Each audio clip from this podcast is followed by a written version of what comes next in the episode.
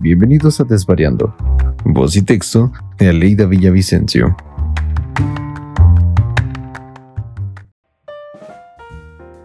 Bienvenidos y muchas gracias por acompañarme en este episodio de Desvariando. Un proyecto que comenzó con la idea de compartir textos que he tenido guardados en algún cajón y decidí sacar a la luz dándoles mi voz.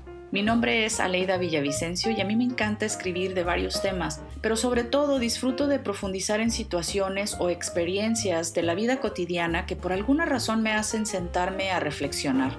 En estos audios se darán cuenta que siempre que me sucede algo que me deja pensando, primero de volada lo escribo en lo que sea que tenga a la mano y luego ya llego a mi computadora a desvariar sobre el tema y ponerme a escribir. Puede ser ese mismo día o puede ser días después, pero esa nota que escribí me recuerda que hubo algo en aquella situación que pudiera parecer lo más ordinaria del mundo y sin embargo a mí me hizo pensar que había algo más debajo de la superficie.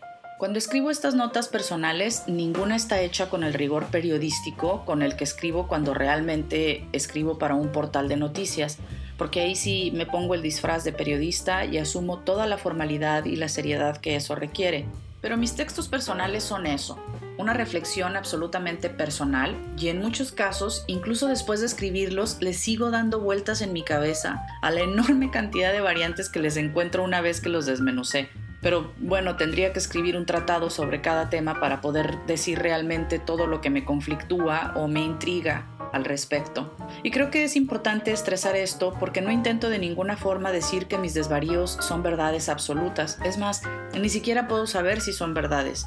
A lo mejor solo son opiniones y puntos de vista de quien habla desde el cristal de su propia experiencia. Así que cada quien puede tener una visión completamente distinta de la mía y eso solo demuestra que cada quien desvaría según cómo le va en la feria. En los últimos años he escrito textos con experiencias que van desde mi primera entrevista de trabajo hasta por qué un día me vine a vivir a Boston. El día de hoy los comparto con ustedes esperando se identifiquen con alguno de ellos y por supuesto que les den ganas de escuchar los demás.